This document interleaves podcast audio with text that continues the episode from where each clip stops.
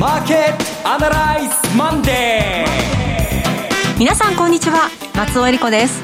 マーケットアナライズマンデーをお送りします。パーソナリティは金融ストラテジストの岡崎良介さん。岡崎良介です。今日もよろしくお願いします。この番組はテレビ放送局の BS12-12 で毎週土曜昼の1時から放送中のマーケットアナライズプラスのラジオ版です。海外マーケット東京株式市場の最新情報具体的な投資戦略など耳寄り情報満載でお届けしてまいります。さあ岡崎さんちょっと東京の感染者の人数がずいぶんまた増えてきましたね。まあ増えたといっても100人というか東京で50人とか、えー、これも海外が大変なことになっていて、はい、でまあそんなこといちいちこのラジオで言ってるともう時間が足りないので、はい、もう今日は最初に結論を言っておきます、はい、皆さん今週はシートベルトをきちっと締めてください。これに尽きると思いますわかりました。その内容、はい、理由をこの後伺いたいと思います。え今日は番組の後半では福眼経済塾のエミン・ギルマズさんにご登場いただきます。どうぞお楽しみに。それでは番組を進めていきましょう。この番組は株365の豊か商事の提供でお送りします。今週のストラテジーこのコーナーでは今週の展望についてお話しいただきます。なぜシートベルトをきちっと締めよう。要するに揺れに注意というか、下がることに警戒しなきゃいけないかというと、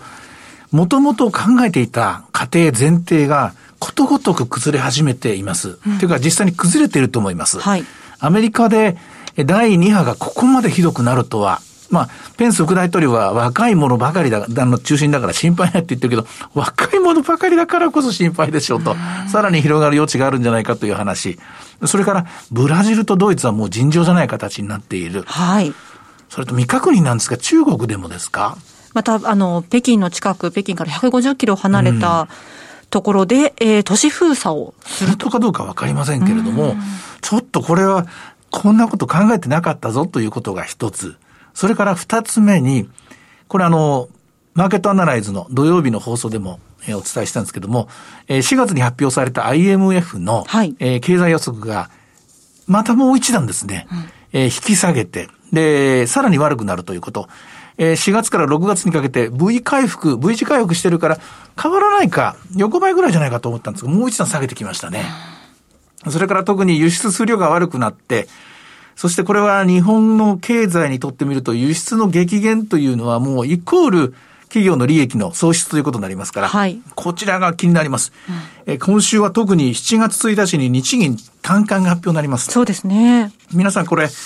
単価というとですね、せいぜい DI ですね、景あの景況感と、それから設備投資のパーセンテージしか見てないと思うんですが、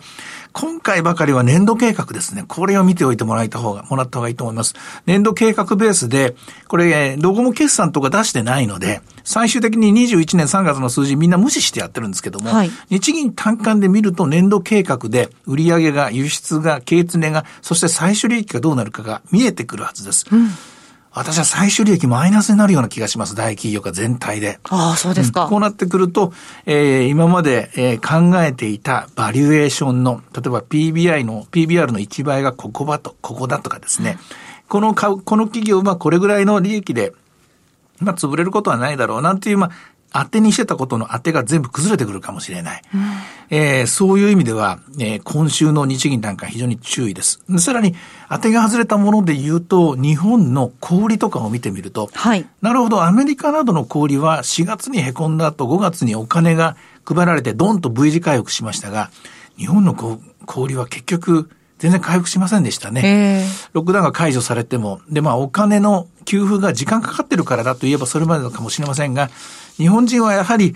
ちょっとまあ、海外の例をそのまま当てはめることができる民族ではないような気がします。まあ実際感染の進み方も海外とは違う進み方をしてますから、おそらく回復の仕方も戻り方も海外とは違う動きになるのでしょう。しかし、その結果我々は、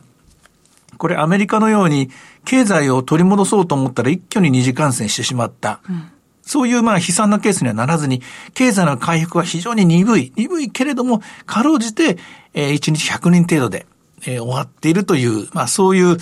えー、まあ不幸中の幸いみたいなですね、形になっているところだと思うんですね。まあ我々はもうこの選択をした国民ですから、これで生きていくしかない。これで生き生きていくしかないとすれば、やはり今年の企業の収益は相当落ちてくる。相当落ちてくるとなると、もう一回前提条件の見直しが必要になってくる。うん、えー、買いのレベルはこの辺だと思ってたの目線をもう少し下げなきゃいけない、えー、その時間帯に入ったと私は思います。うん、そういった場合、こう PBR とかがあまり当てにならないとなってしまうと、はい、何をこう見て投資していったらいいんでしょうか？もちろん PBR に関して言うと、はい、えー、それもちろん株価と純資産の関係ですから、はい、純資産が食い潰されても、うん、例えばあまりあるだけの例えばトヨタのようにですね、何にも商売しなくてもあと7、8年は持つぞみたいなですね、はい、会社でですね、それを気にすることはないんですけれども、ちょっと待って、おい、もうあと2、3年しか持たないぞなんていうの、海の向こうではチェサピークなんていう会社がですね、はい、チャプター11にですね、えー、レジスターされても、えー、壊れることが、破産することが決まったんですけども、うん、日本の場合ももう一回それチェックしてみる必要があると思うんですね。あと、あの、変な話ですけども、企業も永遠になんていう企業はありません。だけど、とりあえずですね、5年とかですね、あの、もう最終、どんなにひどいことがあっても、純資産を食い潰すことが何年も、何年持つかみたいなですね、その発想でですね、見てもらっておいた方がいいかもしれませんが、しかしそれにしても、2、3年しかないっていうのは、これはちょっとまずいなっていうことになるでしょうし、で、PBR で言うと、やっぱり、えー、1倍では今はダメですね。やっぱり0.9倍とか0.95倍ぐらいのところにもう一回線を引き直して、もちろん、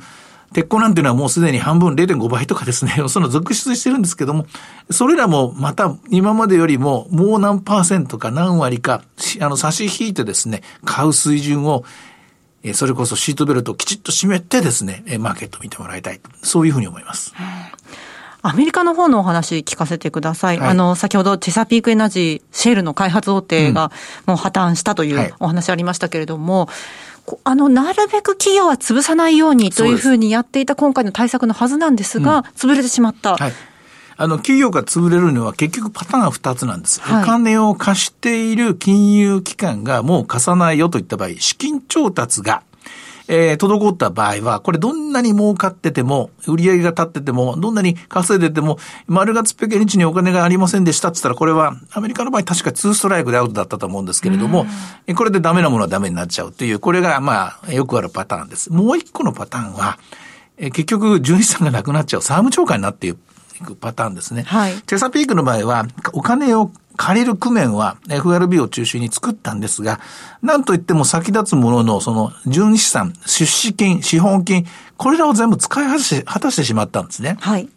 実際、チェサピークは2016年に原油価格がバーレル26ドルまで下がった時に大変な経営不安が起きていて、ええ、当時の CEO がですね、謎の死を遂げたりとかですね、実は曰く付きのまあ、あの、風雲児なんですけどね。はい、これあの、あちこちでですね、悪いこと、悪いことって言ったら、あれなんですけども、まあ、問題を、スキャンダルとかを、うん、えー、地域地域で起こしている会社だったんですけども、あれから4年経って抜本的には、結局、原油価格がバーレル80だ、100だっていうかに戻ってくると回転が効くんですけれども、今のように、ね、40だ、30だ、あるいはここのところせいぜい上がって50だ、60になる、60になると、もう資産を食い潰していくしかなかったんですね。で、食い潰した結果、潰れてしまったと。もちろん、純資産がなくなるかもしれないっていう危険に遭遇した時には、東芝がそうであったように、あるいは、シャープがそうであったように、えー、もう一回増資をして資本金を集めてという、あの、オーソドックスな方法、あるいは海外から支援のえー、スポン、新しいスポンサーとなる会社を、あの、探してですね、で、資金を注入する、いろんなやり方があるんですが、チェサピークに関して言うと、その晩作尽きたところで、この、今回の原油価格の下落でギブアップという形になってますね。なるほど。じゃあ他に同じような会社が出るかどうかはちょっとわからないけれども、まあまあ、やむを得ないタイミングだったということなんですかね。まあ、それと、これと同じような話を日本で適用する必要はないと思います。はい、日本の場合は、貯蓄大国でありますし、はい、それにきちんとした計画さえあれば、うんえー、まあ小さい会社から大きい会社まで、それなら10年先はこうなるだろうと絵が描ければ、えー、資本金を集めること、資本を増強することは決して難しくはないはずなんですよね。ええ、ですから、えー、潰れるかもしれないと思って売るのではなく、そうじゃなくて、えー、潰れるリスクを感じて、えー、どの企業も経営不安に直面するかもしれない。でも方法ある。しかし、株価はそれを織り込んではいないということでですね、うん、目線を1割下げる、あるいは2割下げるものによってはと、そういうことが必要なところだと思いますね。うん、それにしてもアメリカの方は特にこの不安の要素が消えない、次から次へ起きてるような感じがするんですけれども、あの、フェイスブックの問題もしっかり、今回のチェサピークのもそうですし、大統領選も控えて、いろんな情報が出てきてますね。やることなすこと裏目に出てきましたね。あの、えー、やっぱりことの発端は、まあ、コロナの対策から始まるんですけども、アメリカの場合ですね、激震が走って、こう、どういうんですかね、うんと、空中分解を始めたのは、やはり、例のあの、暴動といいますか、はい、あの、人種差別問題ですね。うん、あの、おまわりさんが、えー、アフリカ系の方を、まあ、まあ、まあ、結果的に殺してしまったってあの事件から全ての高が緩み始めてしまったように思います。まあ、これはね、しばらくの間、まあ、フリーフォール状態に、株価の方はまだ FRB が金融緩和をしているというので支えられていますが、はい、これも、これもひょっとすると危ないかもしれませんのでね。はい、えー、危ないっても、前回のところまで下がるかというと私はそこまでは見てないんですけれども、少なくとも今まだアメリカの長期金利は安定していますし、えー、債券市場が壊れた形になってませんので、ええ、今、悲鳴を上げているのは、えー、ボラティリティとそれから、えー、通貨のドルですね。ドルが悲鳴を上げている。この段階です。ですので、そこまで考える必要はないんですが、これもまた乱気流に飲まれないように注意してもらいたいと。うん。為替で言いますと107円台の前半という状況ですけれども、はい、今週いかがでしょう？これはね、ドルが強くなるのが怖いんですよ。はい。あの、思い出してほしいんですけども、3月の、あれは9日からでしたかね、急激にドルが強くなりました。ドル円が101円まで行った後、111円まで行きましたよね。えー、101円まで行ったというのは、これはリスクオフで円が買われたからでしたが、111円まで行ったのは、流動性がなくなって、もう外貨準備が世界中で枯渇してしまって、ドル欲しい、ドル欲しいって言って、何もかも売って資産を売ってドルを買いに行った。その一番まあ危機のピークで起きる現象なんですね。はい、今一番気にしてほしいのはドルがここで強くなると、これはリスク値が上がってると思ってほしいんです。107円が108円になったら、これは株、昔ならね、7円が8円、8円が9円になれば、日本株買っていいと思ってましたけど、今はダメです。はい、7円が8円、8円が9円、9円が10円になったら、これは日本株を売っていかなきゃいけない。はあ、こういう難しいところにあります。なるほど。為替も睨みながら考えた方が良さそうですね。はいえー、そんな中、今週の予定を見てみますと、えー、雇用統計がまた週末出てきますね。えー、これね、あの、今週ジュライフォースなんですよね。あの、はい。えー、建国、建独立記念日。独立記念日、はい、建国記念日が日本ですか？があるので、確か木曜日にも発表されてしまうんですね。すねはい。ということは、金曜日の東京はもう一回ですね、揺れが来ると思います。で、今回の場合は、えー、前、前回のですね、5月分の雇用統計良かったもんですから、だから失業率もまた下がるだろうとか、それから非農業部分がまた増えるだろうとか、結構楽観ムードが多いんですけども、ええ、楽観ムードがある時だけに逆の目が出た時の反応が心配です。ちょっと悪いことばっかり言って申し訳ないんですけれども、今週はですね、私はちょっとその、えー、乱気流が、えー、目の前に見えていると感じて、一週間とにかく辛抱してほしいと。とお伝えしたいですね。なるほど。まあ、シートベルトは締めておけば安全ということになるんでしょうかね。はい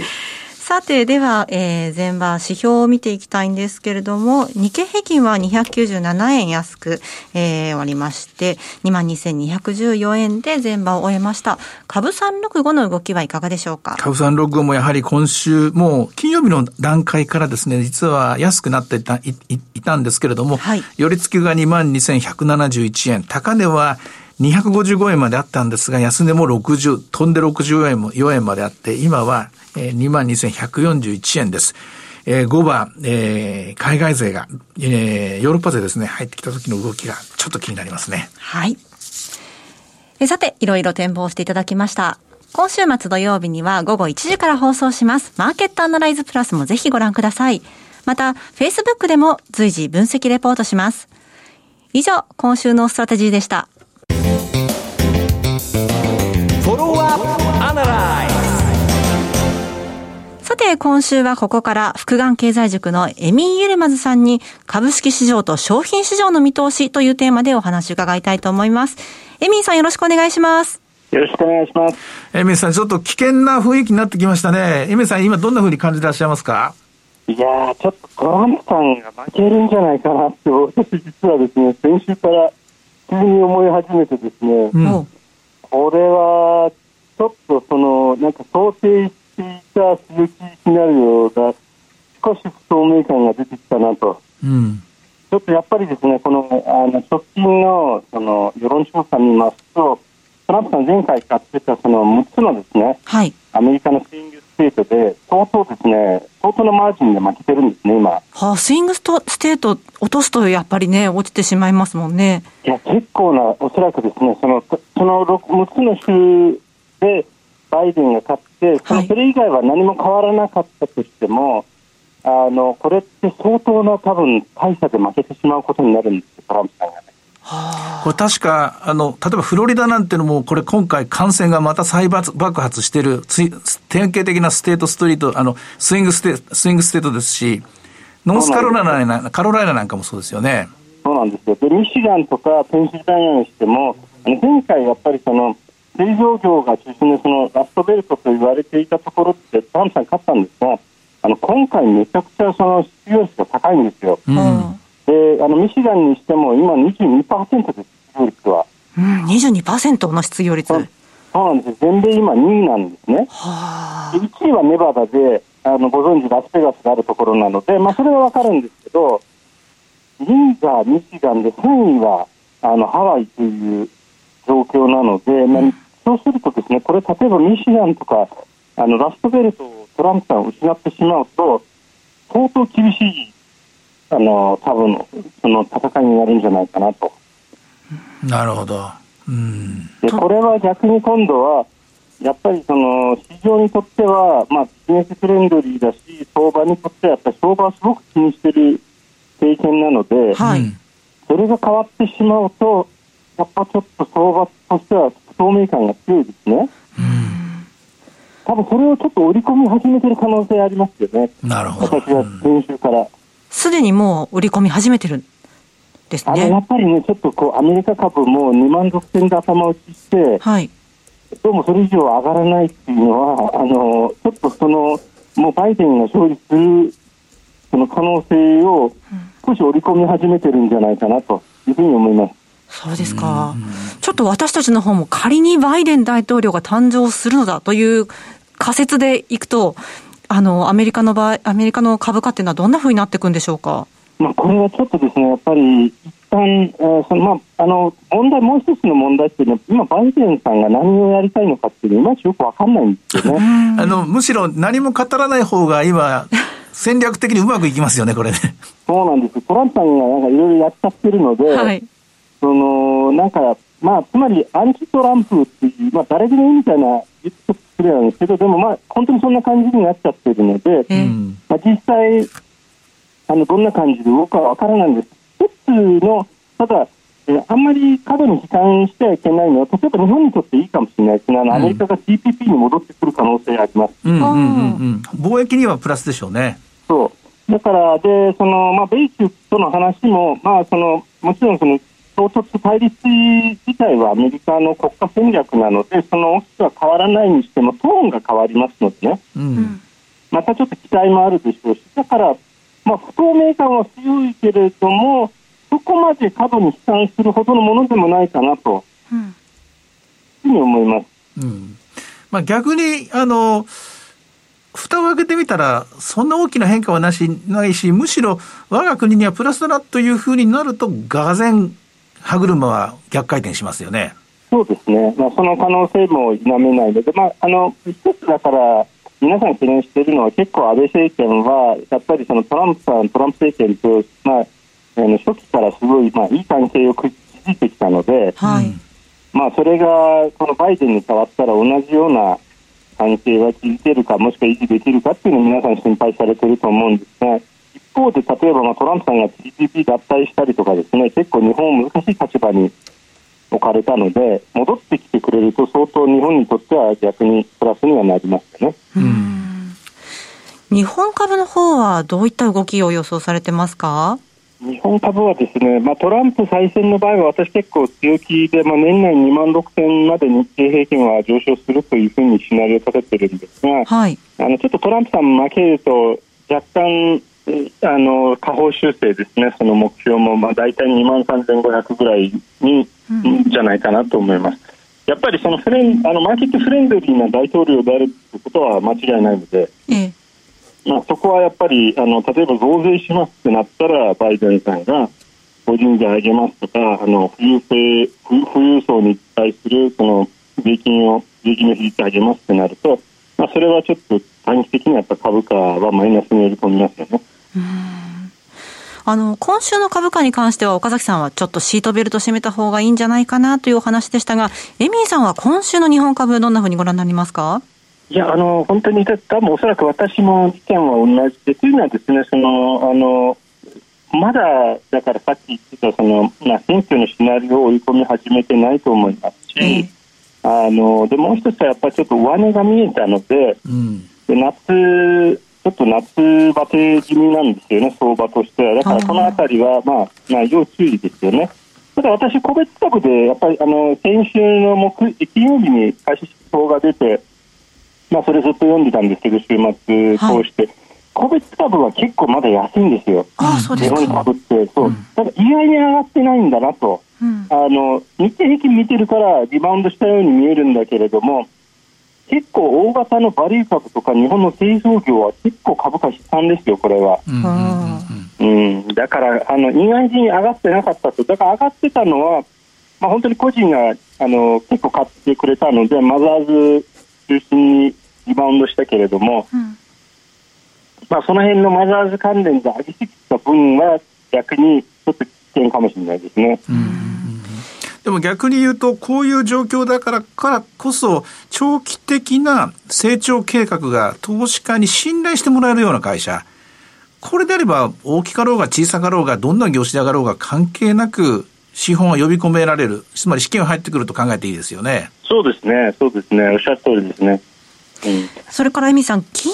金相場などの商品市場を伺いたいんですけれども、うん、えー、金はずいぶん高いところまで来たなという感じがします。エミさん、今後の動きはいかがでしょう？えーとですね、金に関してはですね結構皆さん強気ですけど私はニュースはですねあのその安全資産としてのその必要性は分かるんですけれどもただ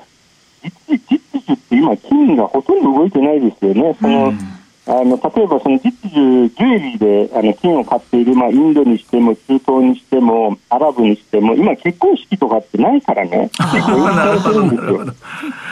わかりやすいですね、それは。うん、だから、関しては強気じゃないですね、結構いい値段まで来てるんで、うん、まあ、自分自身でちょっと運営してるポートフォリオ実は直近金外したんですけど、あのー、まあ、あの、金、金の方がいいかなと、逆に。え、な、なんですか？シルバーですね。シルバー、はい。シルバーの方がいいかなと。あの、シルバーの方がちょっと、あの、安い、まだまだまだ、あの、上昇余地があると思ってるので、はい。金はちょっとあの結構上がってきたので、目先、まあ、あの大きく下がることもないけれど、大きく上がることもないかなという感じはしますけど、金はまだまだそのアップサイドはあります。ありがとうございました。えー、福眼経済塾のエミー・ギルムズさんにお話伺いました。一部お聞き苦しいところがありました。大変失礼いたしました。さて、マーケットアナライズマンデーはそろそろお別れの時間です。ここまでのお話は岡崎亮介とそして松尾恵里子でお送りしましたそれでは今日はこの辺で失礼いたします。さようなら。この番組は株365の豊か商事の提供でお送りしました。